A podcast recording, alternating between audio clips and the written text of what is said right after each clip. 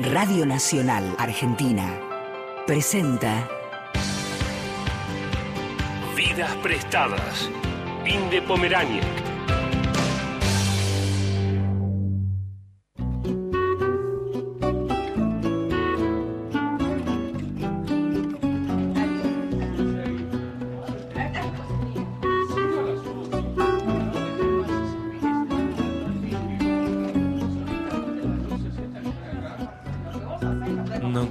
nada em meu nome, somente o fato que faço. Meu coração não tem fome, mora num pequeno espaço. Vivo da vida que passa, de amores que vão e vêm. Esto es Vidas Prestadas, un programa sobre nosotros, los lectores, un programa sobre libros, sobre mundos posibles, es un programa sobre ficción, sobre no ficción, sobre ensayo, sobre todo aquello que puede caber en un libro. Este es un programa que estamos haciendo en vivo desde la Feria del Libro. No es lo habitual. Nos gusta acá. Este es el lugar en el que nos gusta estar justamente a nosotros, los lectores. Y en esta oportunidad, a diferencia de otras veces, lo que tenemos es la posibilidad de contar con estar junto a nuestra autora, con alguien a quien estábamos esperando, que la estábamos esperando ya hace varios años, a partir de lo que fue una primera novela que movió, que, con, la que el mundo hizo plop, diría Cerú Girán. Dolores Reyes nació en Buenos Aires en el año 1978. Estudió letras clásicas en la Universidad de Buenos Aires, es docente, dicta talleres y es madre de siete hijos. Esta breve biografía ya sería suficiente para despertar interés y pensar en entrevistarla. Pero hay algo que ocurrió en ese año que te decía recién, en el 2019, que hizo que lectores y periodistas comenzáramos a mirarla. En ese año la editorial Sigilo publicó su primera novela, Cometierra, que sorprendió por su originalidad y su calidad narrativa. Cometierra es la historia de una joven vidente a la que recurren vecinos desesperados. Se trata de un ser que tiene la capacidad de darles respuesta a los que la buscan y su don la acompaña desde chiquita, desde cuando ella misma era una nena desesperada por la brutal ausencia de su mamá. Cometierra logra ver dónde están los que faltan y para eso para ver ese más allá, que muchas veces es la muerte, pero que también puede ser cautiverio, necesita que le alcancen un puñado de tierra cercana a los cuerpos ausentes.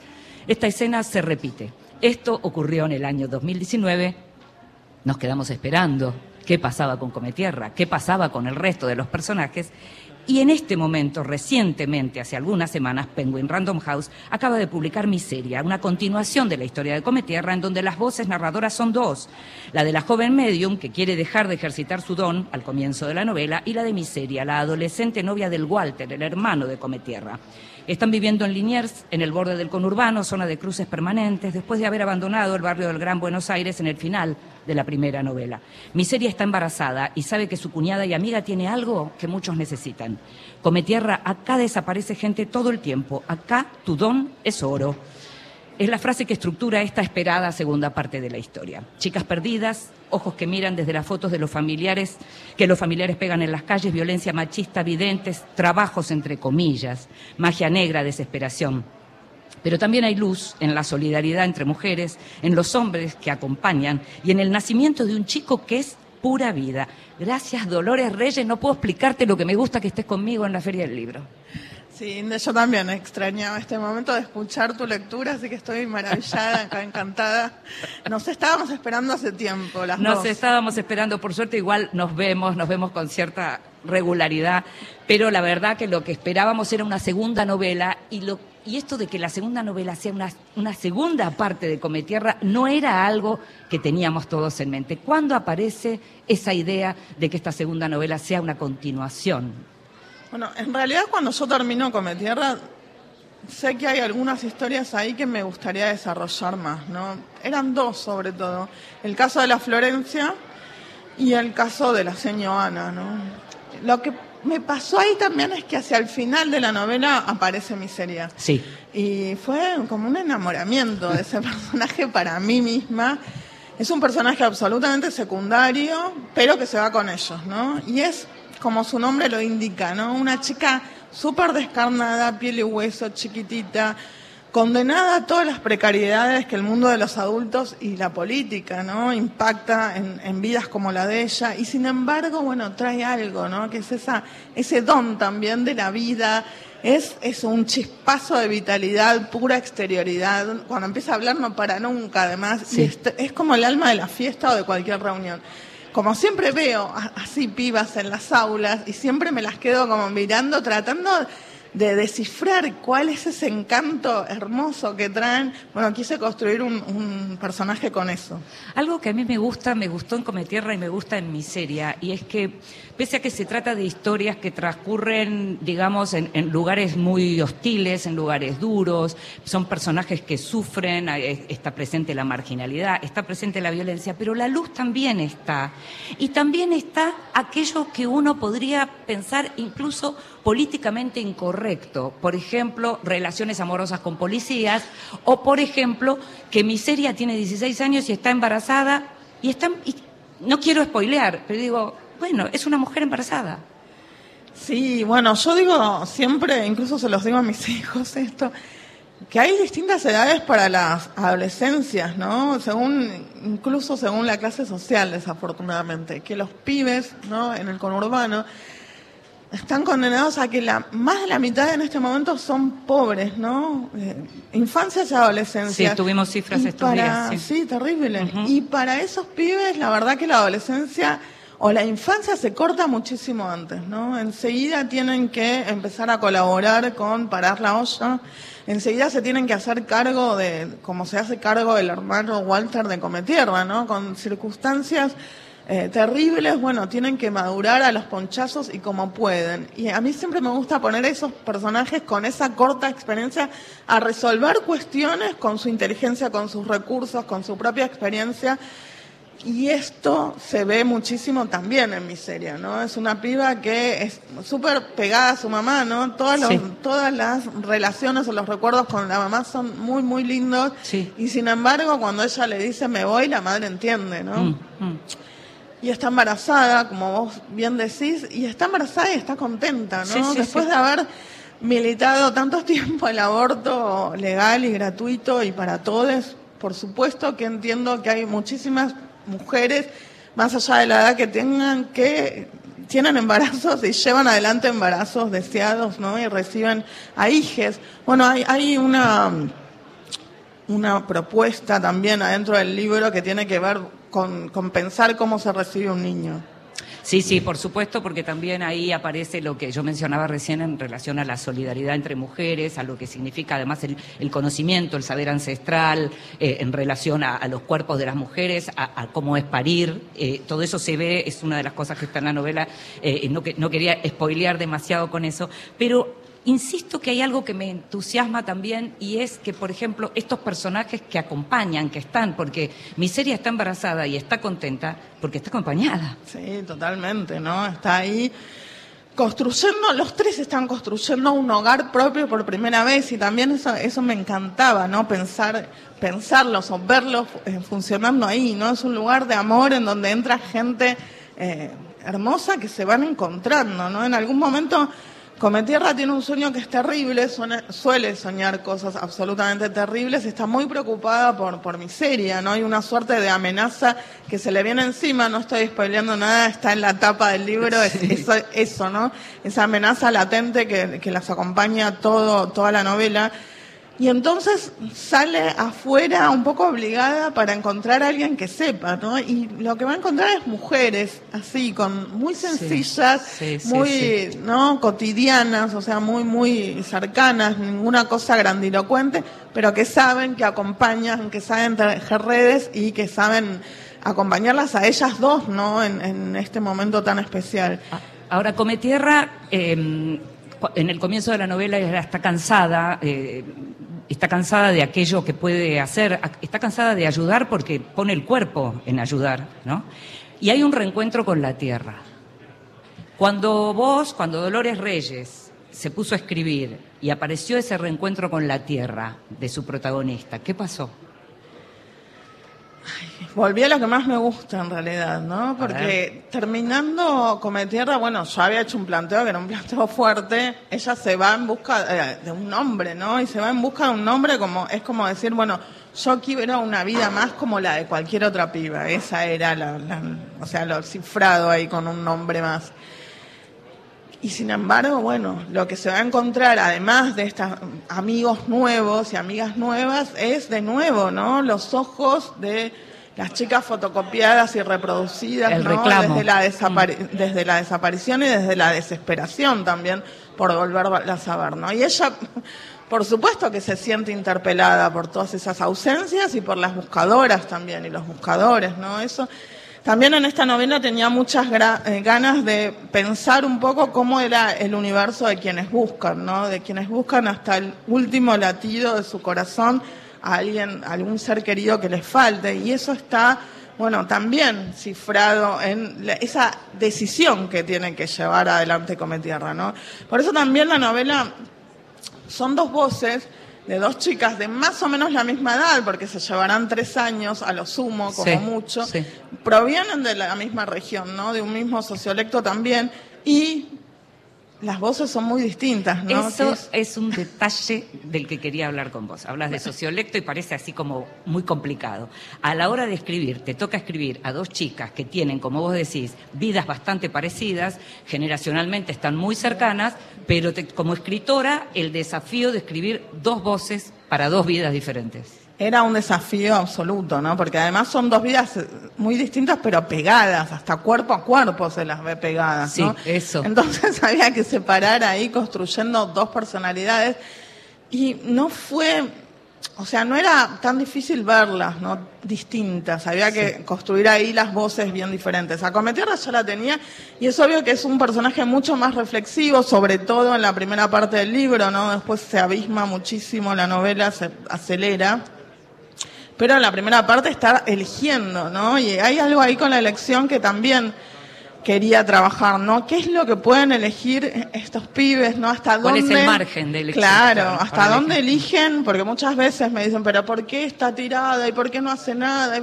A ver, vos tenés otra visión de mundo, ¿no? Ellos están muchas veces actuando por, por necesidad, ¿no? Por ananqué, dirían los antiguos, y después, bueno, hay un margen de elección ahí a, a- a ver, ¿no? A vislumbrar. Y, y ella está en contacto permanente con todo ese universo de los muertos, los desaparecidos, las chicas que faltan. Y entonces, por supuesto, está más reflexiva y por supuesto es un personaje mucho más introvertido. Y más agotada, está agotada. Cansada, Claro. o sea, le pasan un montón de cosas por la cabeza y el cuerpo, no puede dormir bien. Y miseria, bueno, cuando come Polvorita, tierra, es polvorita. claro, es polvorita. Cuando come tierra se decide a salir de su casa por primera vez, ella ya tiene una docena de amigos nuevos y es, es otra personalidad. Bueno, pero va a aparecer alguien ahí que la apuntala un poco también hacia la vida, que es la polenta, ¿no? Sí, ah, eso, eso me- interesa porque aparecen los animales, en este caso, digamos, encarnado por, por esta perrita, que, que realmente es, es como un par, es, es un par de las chicas, ¿no? Sí, sí, tenía ganas de, de ver eso porque además, bueno, yo soy un poco, salgo a caminar todo el tiempo viendo la ciudad y viendo esto, este borde, ¿no? Con los mismos ojos que come tierra. Y también la, la diferencia es abismal, ¿no? Como cerca de la terminal o cerca del cementerio, contra la General Paz, los pedidos son de búsqueda de chicas, ¿no? Muchísimo. Estamos hablando de Liniers, que es donde en realidad se van a vivir, y que es ese lugar borde, como estás señalando, en donde todo el tiempo hay cruces. Hay Sí, cruces y está capital la y provincia, terminal, y está eh, la que, terminal. que viene gente migrante todo el tiempo, Sí. ¿no? Y ahí se asientan, tienen sus puestos, está la feria andina ahí, Exacto. que es una hermosura. Bueno, pero yo pensaba, ¿cómo impacta esto sobre la vida de las mujeres? Y eso se ve, ¿no? En los volantes que se ofrecen, en, las- en los pedidos, ¿no? En las paredes.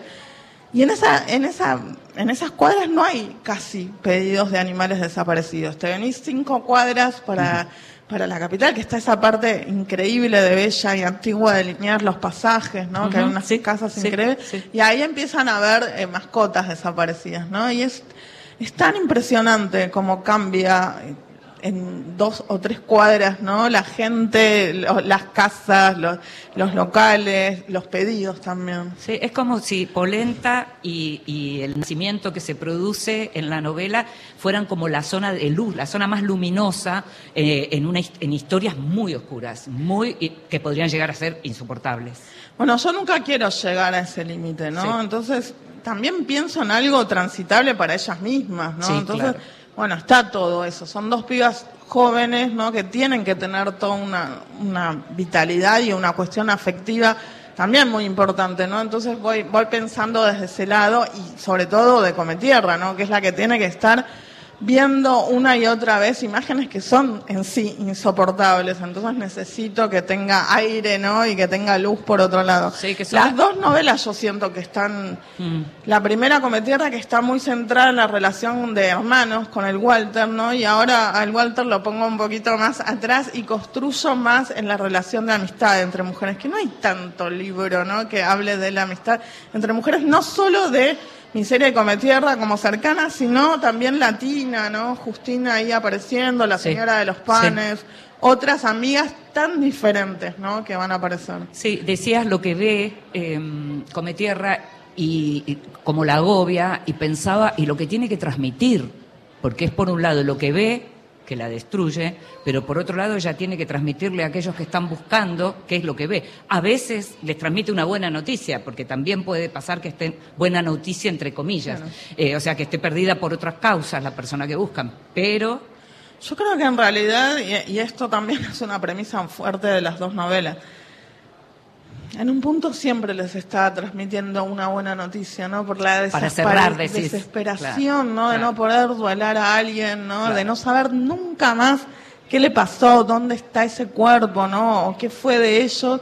Es tan desesperante, ¿no? Vengo de leer hace poco Los abismos de Pilar De Pilar, Quintana la y ahí hay una, ¿no? Una desaparecida que tiene dos hijas y, y las hijas pasan por esto, ¿no? Por todas las especulaciones terribles que se fue con un hombre que en realidad eh, me mendiga por la calle, que esto, que lo... Es lo que pasa cuando falta alguien, ¿no? Es como que va... Cada vez el dolor es peor, ¿no? Y entonces, en ese sentido, siento que Cometierra sí transmite algo que es terrible, pero que a la vez permite despedirse de un ser querido como corresponde, devolverlo a una categoría de persona, ¿no? No estas arrojadas a la basura, sino las personas, no las mujeres que son para nosotros justamente. Ahí hay una cuestión de, perspectiva que yo siempre quise tener eligiendo una protagonista que es una hija de un feminicidio. Eh, el, hospital, los hospitales aparecen también como locaciones en este, en esta novela. Eh, aparecen, aparecen los protagonistas también, digamos, el personal de salud aparece también. ¿Cómo fue la decisión de, trabajar también con este tema? Bueno, eh, es complicado, ¿no? A mí me gusta trabajar por escrito las violencias hacia las mujeres en general, ¿no? Y me pasaba en particular con el momento del parto, que o- todo lo que gira, ¿no? Un nacimiento, que vengo escuchando, no sé, en 30 años, ¿no? Historias horrorosas de parto.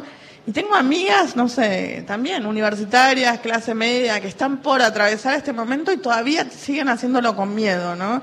Decir, bueno, tengo miedo de que me manden a una cesárea que no quiero, eh, tengo miedo de que pase tal cosa, con el, o sea, si me retrotraigo mucho más, ¿no? Como mucho más fuerte, esto, las cosas que hemos escuchado y que nos, nos han dicho, desde el callate y empujá a una relación sexual, es mucho más traumática que esto, bueno, cosas horribles. Ah, bueno, hace unos días Mariana Carabajal sacó una nota eh, de seis casos de violencia obstétrica en Morón que terminaron, o sea, creo que pude leer dos porque era tan espeluznante con, con los bebitos muertos, ¿no? Y con, siempre con esa madre a la que le dice, no, vos no sabés, eh, lo que está pasando es esto, ¿no? No te escuchan, porque me ha pasado a mí, eh, después en un cuarto, con un cuarto hijo, ¿no? ¿Cómo no voy a saber, cómo no saber lo que está pasando? Lo que me pasa a mí, no te además. escuchan. Eh, y esto sigue pasando. Y yo pensaba, ¿cómo, en el caso de una chica, ¿no? De 16 años, ¿cómo será esto? Lo pensaba muchísimo.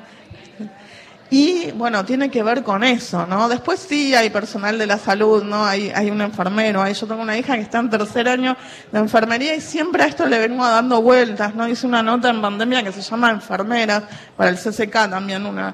Es algo que vengo pensando hace mucho y que quería llevar a cabo en, en la ficción. Eso por un lado. Y por el otro lado, hay una cuestión de la representación que me incomodaba mucho, ¿no? ¿Cómo se representan los partos en las series, en las películas, en medios audiovisuales y demás? Hay una sola forma de representar esto. Es una mujer que llega gritando, llorando, toda transpirada, que la acuestan y grita y empuja y se... Y de repente todo se llena de sangre y al rato traen a un bebé que tiene como un mes y medio envuelto, limpio. Y yo, Tantas veces tuve que decir en mi casa, esto no es así. Mis hijas diciendo, yo jamás voy a tener un... Esto no es así, no es así. Hasta con el más chiquito le dije, esto no es así, discúlpame. Entonces, lo que me llamaba la atención es cómo no hay disputa de eso, ¿no? Cómo algo que es tan central en la vida de muchas mujeres y que en realidad nosotros lo pasamos todos, ¿no? Naciendo o pariendo, lo hemos pasado todos. ¿Cómo no hay disputa de representación ahí? Bueno, llegaste vos. Eh, ahora te voy a preguntar, vamos a ir al informativo, pero ahora te voy a preguntar em, por, el tema del lenguaje puntualmente, porque uno suele eh, leer eh, novelas, ficciones que tratan de cuestiones que tienen que ver con personajes del conurbano, una así suerte de literatura chabón, y en donde tus novelas no tienen nada que ver con eso, pero me lo, me lo contás. empecemos ahora y seguimos enseguida. Empieza a contestarme. Primero, para mí una buena escritora, una buena escritora tiene que tener mucha capacidad de observación y escucha, ¿no? Entonces, yo a veces me río por esto que me decías los cuatro años desde que salió Come Tierra. Yo no la quería apurar la novela, o sea, trabajaba mucho y trabajaba mucho construyendo un estado de lengua y dos voces distintas, ¿no? Entonces, tengo una escucha afiladísima, voy tomando nota, voy construyendo y sin prejuicios, ¿no? O sea, yo sé que en un momento hubo un estereotipo de decir chabón y después leías novelas que decían 50 veces chabón por, novela y no me interesaba construir algo que sea tan exacerbado, ¿no? Yo quería un estado de lengua eh, más ameno, ¿no? Que me, sí me permitiese construir esos personajes, pero que a la vez pudiesen reflexionar sobre la realidad con su propia inteligencia y sus propios recursos y a la vez construir belleza, ¿no? Porque hay también una cosa prejuiciosa de que tiene que ser marcado y horrible y se puede trabajar belleza con cronolectos bajos, no sé, acá lo hemos visto desde las letras de, del tango o Evaristo Carriego, tantos otros, ¿no? Poetas que han hecho belleza absoluta con cronolectos llamados bajos. Te invito a que escuchemos belleza. Sociolectos, perdón. Sociolectos. Vamos a escuchar belleza porque vamos a escuchar Minor Swing por Django Reinhardt.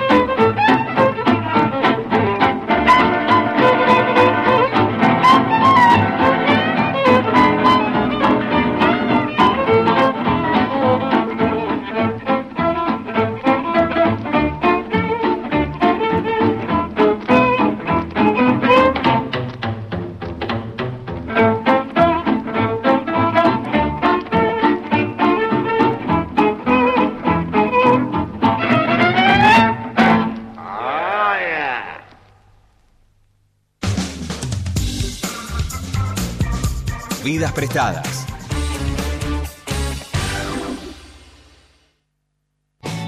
Temporada otoño. Nacional.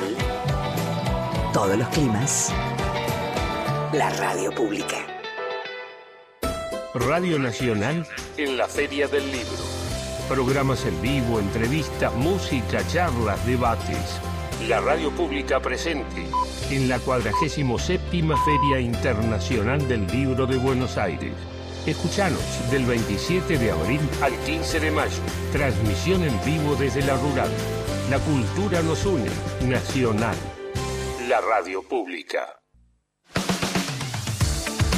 Continuamos en Vidas prestadas.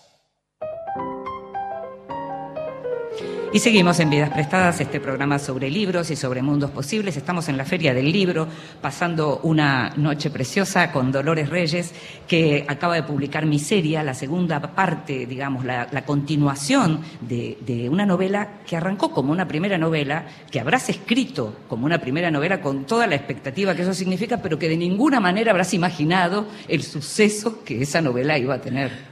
Me río porque en realidad eh, mi expectativa era, primero, tardó muchísimo tiempo en que yo pensara que eso iba a ser un libro, porque yo lo escribía yendo un taller eh, para mis compañeras, mis, mis docentes, que fueron Selva Almada y Julián López, y nada más, ¿no? Después, en algún momento cuando me contactan de sigilo, ahí empecé a pensar, bueno, esto va a ser un libro, pero la instancia de escritura en ese sentido fue totalmente libre y muy distinta de esta, ¿no? Pensaba que Cometierra salía y quizás, bueno, alguien se iba a acercar al libro y le iba a gustar, pero hasta ahí. Fue una locura. Yo me acuerdo que nos vimos y, y, vos no tenías ni experiencia de entrevista porque adquiriste en estos años. Esa y, fue la primera, en realidad. La primera entrevista, mira, me di el gusto de hacer esa primera entrevista. Y estabas aterrada. No, para, para, para. Vamos a aclarar una cosa, porque a mí me dijeron, una entrevista yo tenía en mi cabecita una periodista con un grabador, algo. Vamos al piso de Infobae, que había cámaras enormes, fotógrafos fijos. Una, estábamos como en una pecera que nos veía gente de todos lados. Yo no sabía para dónde mirar. Y me acuerdo que me dijiste, vos me mirás a mí, tranquila, lo demás no existe. No mires a cámara como Lilita. No, fue alucinante porque eso me sirvió para todas las entrevistas que vinieron después. No te mires, te dije. Sí, no, te mires, claro. Sí. Pero, pero, por eso, te entrené para además para entrevistas para todo el mundo, mira. Sí, eso sí que no te lo esperabas. No, igual, ahora, ahora me pasó un poco lo mismo, ¿no? Antes que tener el libro en físico, me acuerdo que Cometierra ya ah, se había vendido la traducción a Holanda y ahora me pasó lo mismo que antes de tenerlo en físico se había vendido para Francia, para Noruega, para Brasil. O sea, ¿Qué te pasa con eso? ¿Te da, ¿te da pánico? Ah, no, qué bueno, qué bueno. Me, da, me, da, pánico un poco más el tema de los audiovisuales, sí me da pánico. Mm. Pero lo que es el libro me siento como tan tranquila, ¿no? Siento que un libro tiene que tener el, la cantidad de años que tiene que tener, de trabajo que tiene que tener. Entonces, cuando lo suelto, digamos, para, para, siento que es la versión final, después de haberla trabajado tanto, ahí me quedo tranquila, ¿no? Como que siento que yo respondo a ese trabajo y me pasa, como me pasaba con Cometerra, que lo abría y estaba muy contenta de cómo había quedado. Ahora, la instancia de escritura esta fue totalmente distinta. Por la presión, por la vara alta que había dejado la novela anterior, decís. Sí, o sea, yo en, en esta vez sabía que había mucha gente que la iba a buscar, Claro, nada que ver con la primera claro, vez. Y a la vez también, bueno, el tema de la pandemia, ¿no? Hubo una pandemia que modificó todas mis rutinas de escritura y hubo que también aprender a escribir en el encierro, en, en otra situación muy distinta. Hay momentos en los que Cometierra mira mucho por la ventana, las luces, los amaneceres, sí. las sombras, sí. la oscuridad, el, bueno, eso tiene muchísimo que ver, ¿no? Con, con esos momentos. Esa, esa, es la madrugada de Dolores Reyes cuando le, le, quita horas al día como madre, como en el trabajo para poder escribir. ¿Es Absolutamente, eso? sí, claro, sí. Claro. Y además ahí hay como eso, ¿no? Como una reflexión de, sobre la sombra del mundo, sobre lo onírico. Ni siquiera es una reflexión, uno viene de ese universo, ¿no? Viene de soñar, viene de dormir y está bueno, yo trato de que Cometierra en particular transite, ¿no? Por esos estadios, así que me viene Es, muy es bien. una, es una novela en donde el tema del borde y del cruce es constante, ¿no? Porque es vi- sueño vigilia, es el cruce de la General Paz ahí en, en Liniers, ¿no? Con, la, con el oeste, con el conurbano, Y estar absolutamente consciente y estar en una visión también, ¿no? En un trance. vida y también, muerte ¿no? todo el tiempo también. Entrar y salir, Sí. traerse algo, como me decías hace Sí, un ratito. ¿no? Traerte algo, una foto de- del universo de las visiones. Estos cruces que son muy significativos, ¿no? Fui hace poco a hacer una nota con los periodistas del, del país para el Babelia y no podían creer lo que era la zona. O sea, caminamos de un lado del otro, cruzamos, fuimos a San Cayetano, fuimos a la santería, toda la parte de ferias de frutas, ¿no? Y, y no, no, no podían creer. Después caminabas tres cuadras y cómo cambiaba eso para un lado y para el otro. Es una zona que yo siento que, bueno, esto, ¿no? Una, una ebullición de gente que implica que pasan muchísimas cosas y que la violencia hacia las mujeres también sea muy particular. Ahora, es una zona también, estamos hablando de, de- de tránsito, y en un momento se dice algo así como nadie nació acá, ¿no?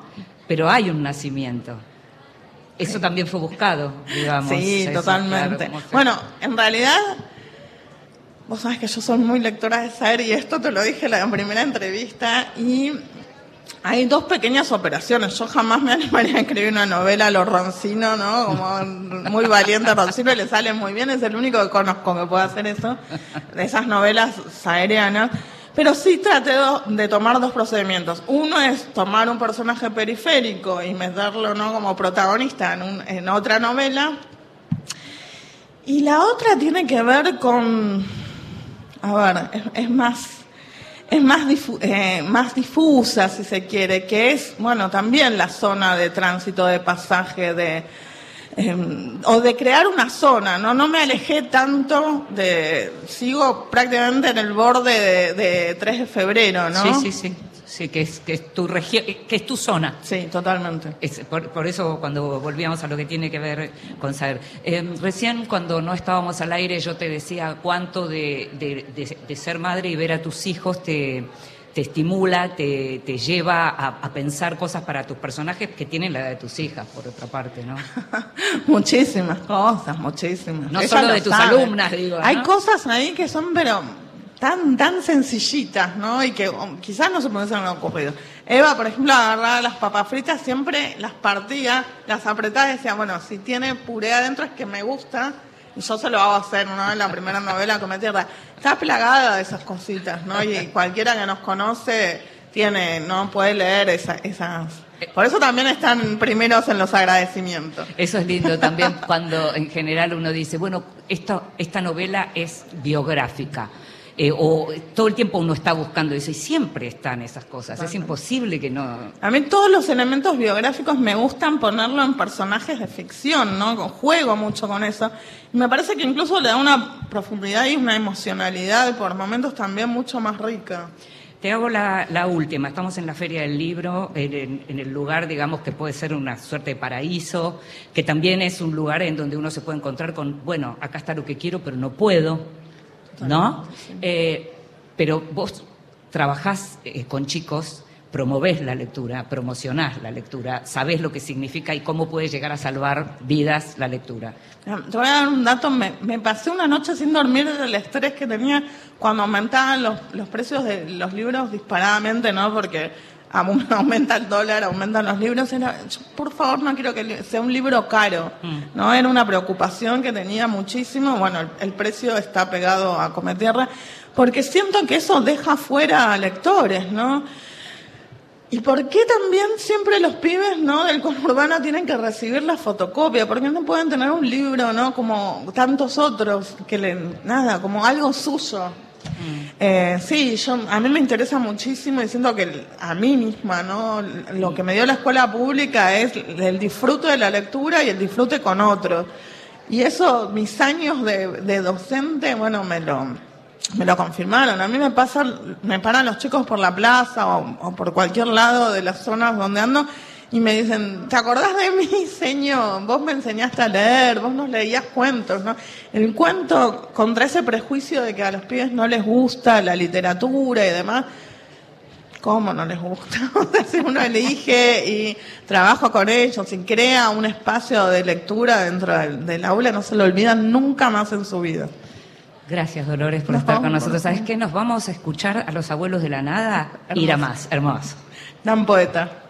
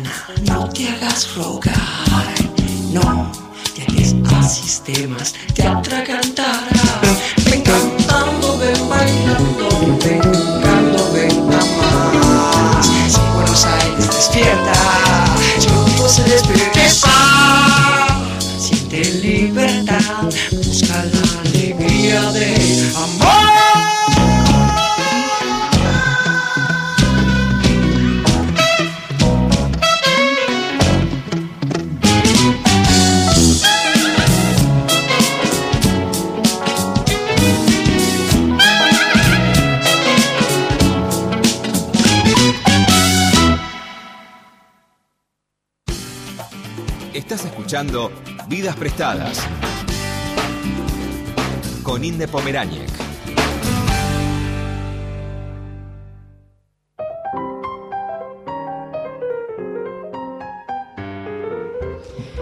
Y escuchábamos a los abuelos de la nada y estamos en la Feria del Libro y nos estamos dando algunos gustos. Ya se fue Dolores Reyes y quien está sentado a mi lado es alguien con quien hace rato tenía ganas de hablar y de hablar en público, que es Gastón Levín, actual director de Fondo de Cultura Económica, editor hace mucho tiempo, gran lector, sigo en general sus recomendaciones. Gracias por estar acá, Gastón. Gracias a vos, Inde, por la invitación.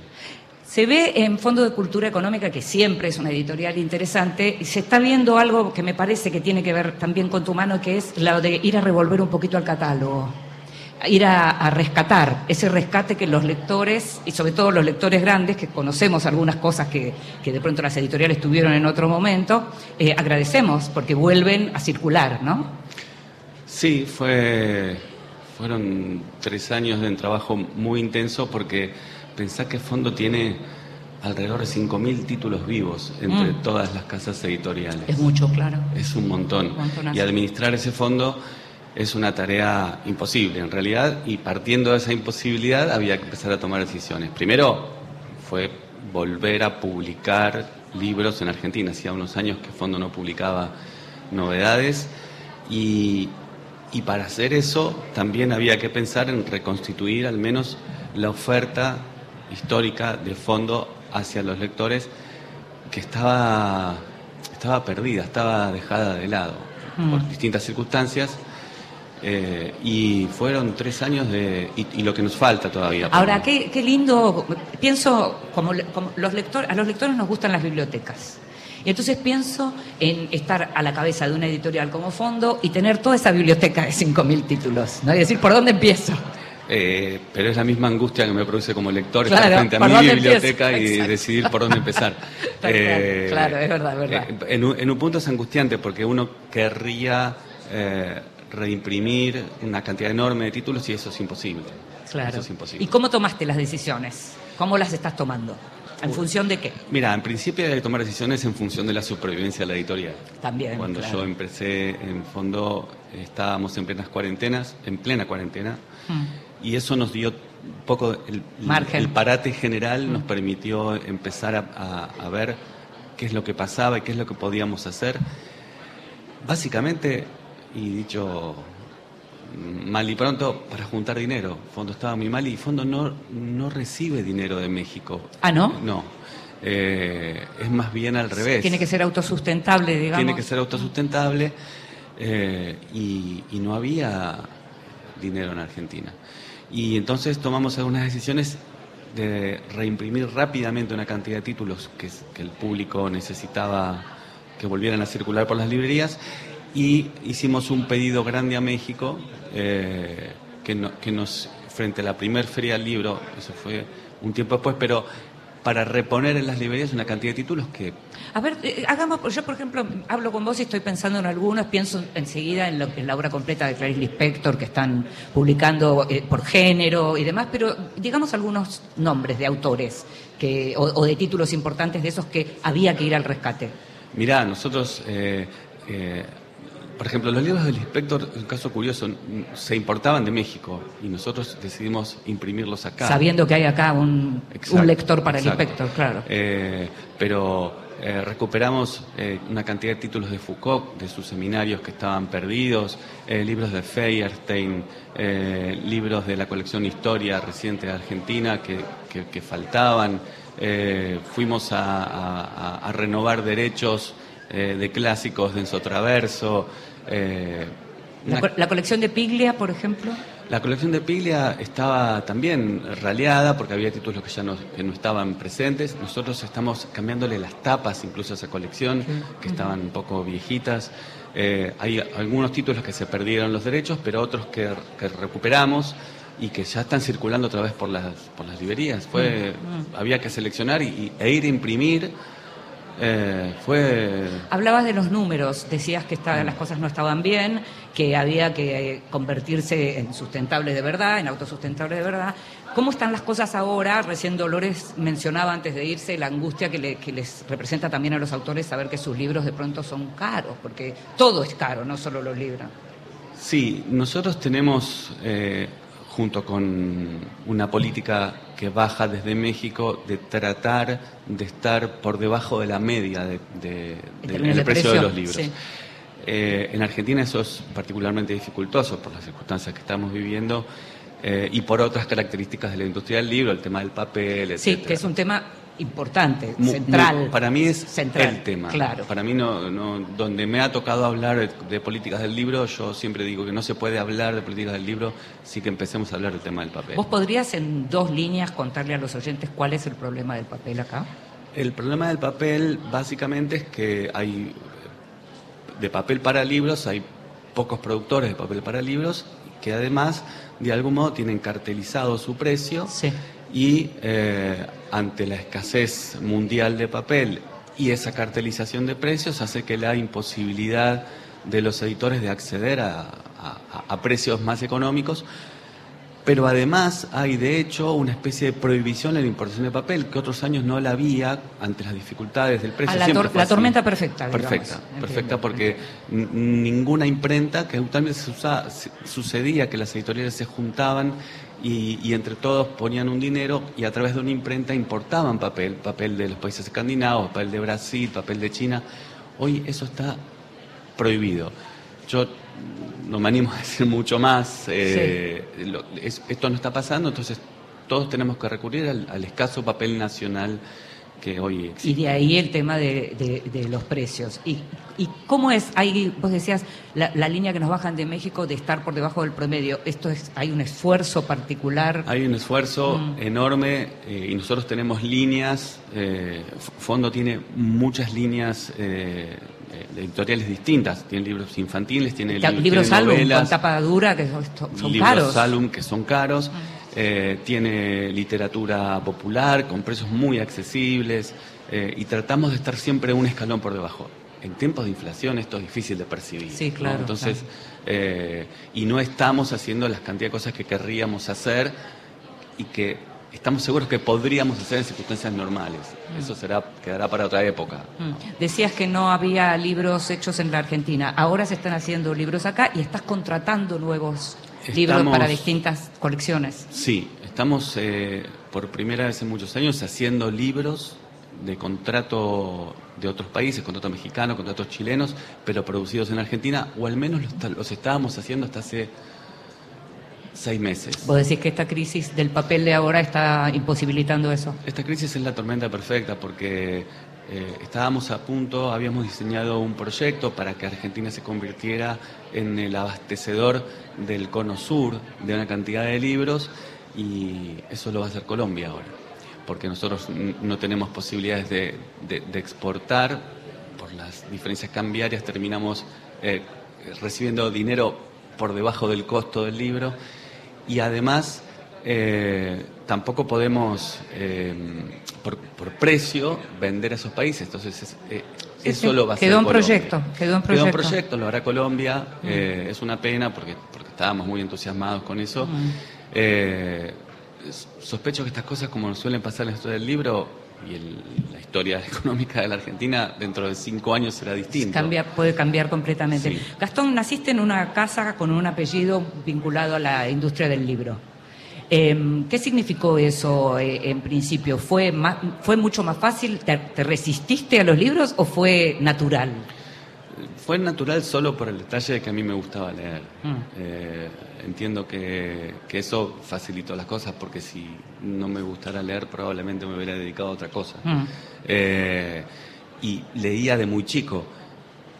De más grande, de 13, 14, 15 años, empecé a leer más cosas y me río porque me lo preguntaron el otro día y yo buceaba en la biblioteca de mi papá buscando libros porno. ¿Y eso? Porque, porque imaginaba que había libros prohibidos para chicos. Y entonces, de- así fue que me enganchaba con cosas que por supuesto no tenían nada que ver, pero leía libros que no me correspondía leer para la época. Bueno, yo, me- Eh. yo me acuerdo de, con- con- de- tener 12 años y estar detrás de las tumbas de Enrique Medina. Por ejemplo, Porque, claro, ¿no? Buscándolo para... No sé, leía libros de flores robadas en los jardines de Quilmes. y había- claro. y de adulto uno entiende que hay escenas Claro. intensas en los libros, en casi cualquier libro. Los amores de Laurita, ¿no? Por ejemplo. ejemplo, sí, sí, claro, en la, en la propia literatura argentina Claro, estamos hablando, claro. ¿no?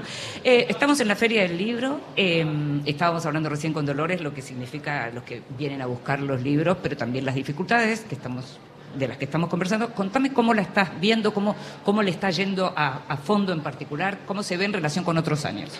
Mira, nosotros estamos muy contentos eh, porque, porque volvimos al espacio que Fondo ocupó muchos años en la feria después de un ostracismo de 3, 4 años en otro pabellón que no hacía honor al nombre de Fondo y este año volvimos, con lo cual eso nos dio un... Entusiasmo.